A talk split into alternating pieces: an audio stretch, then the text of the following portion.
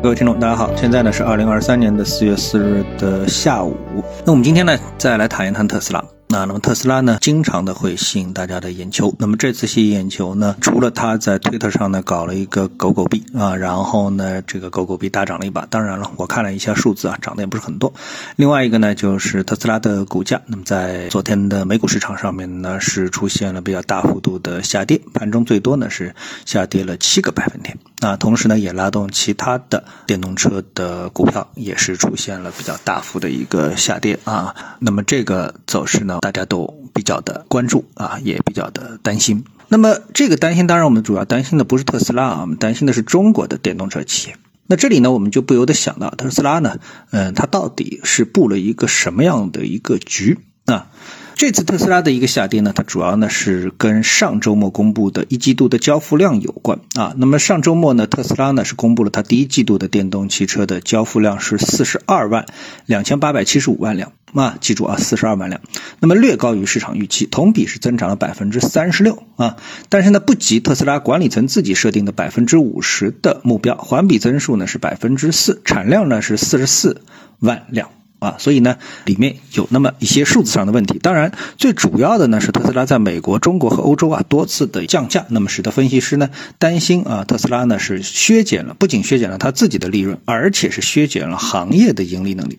当然，重点就在于什么呢？是削减了行业盈利能力啊。那么特斯拉它到底在布一个什么样一个大局呢？那我们从马后炮的角度，呃，我们应该说只只能说是这个用普通人嘛，对吧？我们看到这样的一种大旗。啊，大的格局，那我们从马后炮的角度来去分析一下，我觉得就已经不错了啊。那么特斯拉到底在干一件什么事情啊？那我曾经呢，和一个就是韩国的企业里面的相关的啊人士呢，是聊过这么的一个问题。那么说呢，最早的时候就是特斯拉在没有这个启动的这个时候呢，在整个的我们说新能源车啊，是新能源车这样的一个大的赛道里面呢，大家呢普遍其实不看好以锂电池。技术作为核心的新能源车，而是呢看好这个氢能源。啊，因为大家觉得呢，就是虽然氢能源的这个技术还没有到位，但是呢，呃，未来一定能够解决这个问题。也就是说，新能源车的未来是氢能源，它不是锂电池。啊，不是锂电池，大家呢有这么一个共识，所以为什么包括这个日本企业啊，特别是日本的大多数的这个车企，除了丰田在里面啊，这个埋头可以说是埋头苦干，但是到底是是不是使劲儿啊？那么我们也不是特别的这个清楚啊。那么除此之外呢，其他的这个我们看到这个日本的车企也好，德国的车企也好，美国的车企也好，其实在新能源车这个领域当中，大家投入都不是特别的卖力。为什么呢？因为大家有一个共识，就是未来属于氢能源。那既然是属于氢能源那？现在花大的投资去搞这个锂电池这样的一个能源，明知道它是一个过渡性的一个产品，那过渡性的一个技术，为什么要这么去投入呢？对不对？那万一死在半路上呢？对吧？所以大家都不投入。但是呢，哎，特斯拉马斯克啊，回过头来看啊，当然我们可以说是独具慧眼，把整个。这个世界啊，一个整个地球拉进了锂电池为核心技术的新能源赛道当中啊，大家不由自主的全部都卷进了进卷了进来，而其中，呃，被卷进来最厉害的那毫无疑问啊，毫无疑问的那就是中国的新能源后起之秀。那么事实的呢，这个就是在一个适当的时候啊，特斯拉公布了它的啊一些相。比较而言比较重要的专利啊，使得呢，哎，这个中国的电动车企业啊，能够一下子啊进入到的一个高的一个台阶进入。但进入之后，我们发现啊，这个它到底其实现在来看，它到底起了一个什么作用呢？因为我们大家都知道，就目前为止，整个的特斯拉在新能源车里面的这个行业的这个布局啊，可以说是步步为营啊，就每一步都踩得非常的准啊。那这个深谋远虑啊，是令人叹为观止啊。这都有点像苹果，就是大家都知道，苹果占据了整个。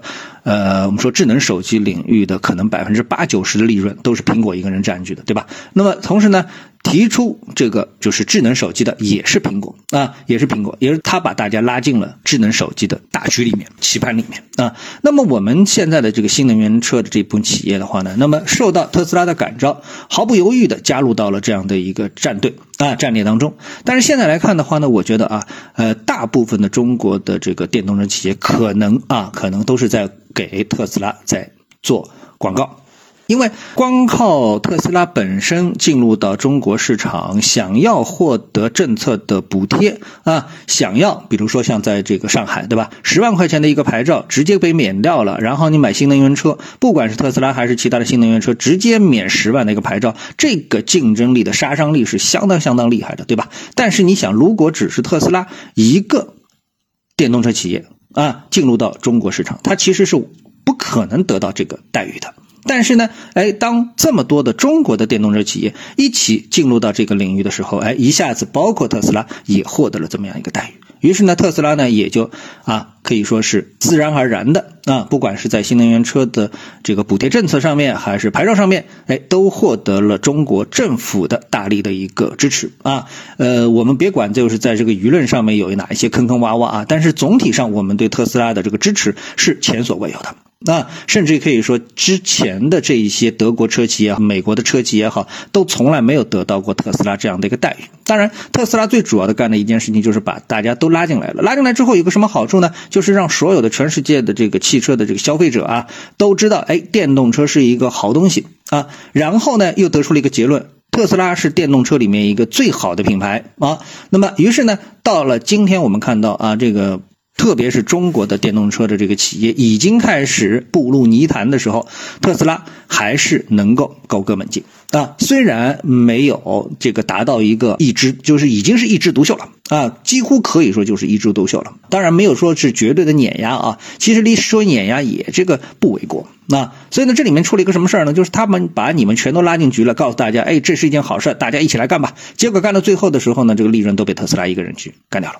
啊，那么这个呢，又不如的让我想起啊，在我们过去就是中美贸易战的时候曾经讲过的几个故事，其中呢，哎，有一个故事是什么呢？就是说我们在中国古代啊，有两个国家，然后呢，一个国家呢想吞并另外一个国家，但是呢，他发现啊，我们这两个国家啊，它的道路啊不一样宽，就是一个宽一个窄。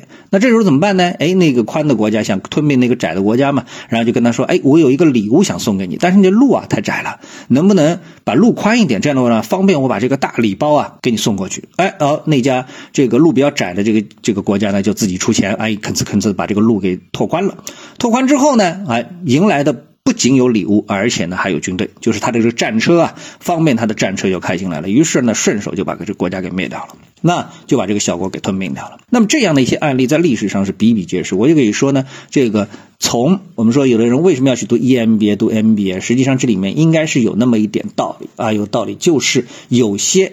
啊，阳谋让你是更加防不胜防啊！所以到了今天，尽管特斯拉它的股价啊也出现了下跌，呃，也有人担心特斯拉的这个未来的上涨空间，包括特斯拉的利润，但是最要担心的是被特斯拉拉进局的这一批电动车企业，无论是中国的、德国的还是日本的啊，他们的未来在哪里？我觉得这要打一个大大的问号。好，谢谢各位收听，我们下次的节目时间再见。